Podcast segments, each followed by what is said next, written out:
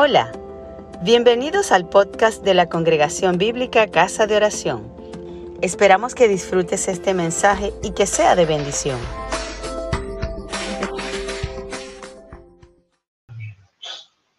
Les invito a que tengamos un tiempo con la palabra del Señor. Primera a Corintios, capítulo 7, versos 1 al 10. Dice así la palabra del Señor. Leemos en el nombre del Padre, del Hijo y del Espíritu Santo.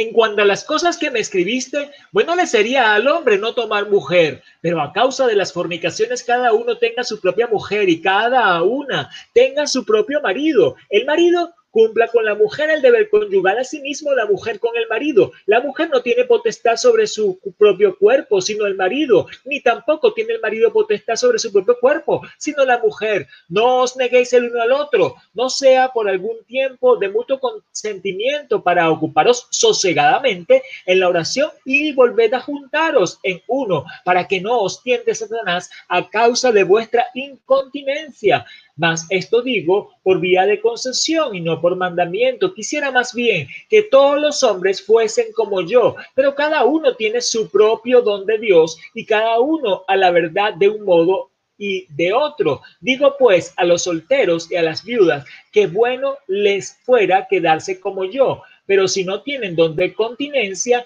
cásense pues mejor es casarse que estarse quemando. Pero a los que están unidos en matrimonio, mando yo Mando, no yo, sino el Señor, que la mujer no se separe del marido. Amén. Amén.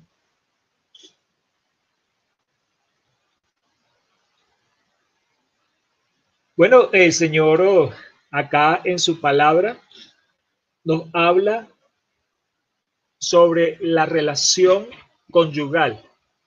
En el capítulo anterior de Primera a Corintio, venía hablando de las impurezas y del hecho que la fornicación es el único pecado que está en el cuerpo. Dios no hizo el cuerpo para la fornicación, sino que el cuerpo fue hecho para Cristo mismo. Nosotros le pertenecemos a Dios, le pertenecemos a Jesús.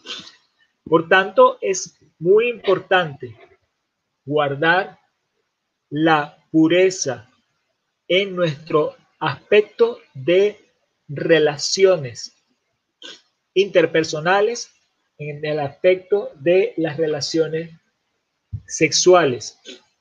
Y habla entonces acá de los distintos estados civiles. El estado civil de el matrimonio. ¿Qué es el ideal de Dios? Empieza por allí. Porque recordemos que en el jardín del Edén, Dios vio que no era bueno que el hombre estuviera solo. Le creó ayuda idónea. El ideal de Dios es entonces este, un hombre, una mujer, juntos, para amarse, para consagrarse el uno al otro. Y aquí nos habla particularmente de el hecho que esa consagrarse el uno al otro toca lo físico, lo sexual. Otra estado civil que nos habla acá entonces es el del soltero. Y dice que él quisiera más bien que los solteros se quedaran como él se había quedado. Es decir, se quedara sin pareja. Y también habla del estado civil de viudo. Y también dice que quisiera que el viudo, la viuda, se quedara como él se quedara. Finalmente, la separación o el divorcio, y aquí dice, los que están unidos, el Señor manda que no se separen. Es justamente estado civil que el Señor quisiera evitarnos por mandato suyo, sino que más bien tenemos que mantener esos votos matrimoniales. Pero nos habla acá también de el hecho que esto tiene que ver con una dádiva, un regalo de Dios, un don de Dios. Dos, es el que concede al hombre, a la mujer, ese don. A veces entonces el soltero anda muy angustiado por buscar un complemento, por buscar una pareja, claro, pensando en ese ideal que es el matrimonio. Pero acá nos dice que es don de Dios. Tenemos que entender qué es eso y buscar primeramente al Señor, buscar su reino, para que Él, entonces, como Él quiere, nos conceda los dones. El celibato es un don, el matrimonio es un don, viene de Dios. Así como un don de Dios es para disfrutarlo y para ejercerlo, es un regalo.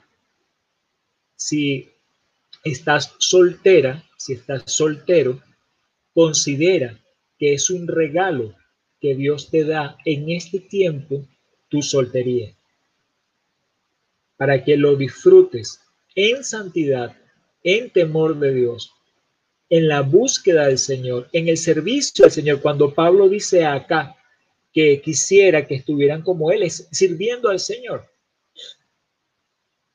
Pero si estás casado, entonces también disfruta de ese matrimonio. Y si te vas a apartar relacionalmente o sexualmente de tu cónyuge por un tiempo, sea para sosegarte en la oración, dice aquí Pablo. Entonces, mis amados, el Señor tiene cuidado de todos nosotros en nuestro aspecto relacional, emocional en nuestro aspecto físico, sexual, pero por sobre todo el aspecto espiritual. Y todo nuestro ser debe ser gobernado primeramente por el Espíritu. El Espíritu de Dios que nos ha dado vida, por eso, porque nos compró el Espíritu de Dios, le pertenecemos a Él. Y entonces el Espíritu gobernando nuestro espíritu. Desde allí controlando el alma, las emociones, el intelecto, la voluntad y controlando el cuerpo. Es la forma como el Señor nos ha llamado. Es bien importante que nosotros nos mantengamos en esa armonía con el Señor, para que entonces las relaciones interpersonales puedan fluir de manera correcta, necesitamos reconocer que es don de Dios.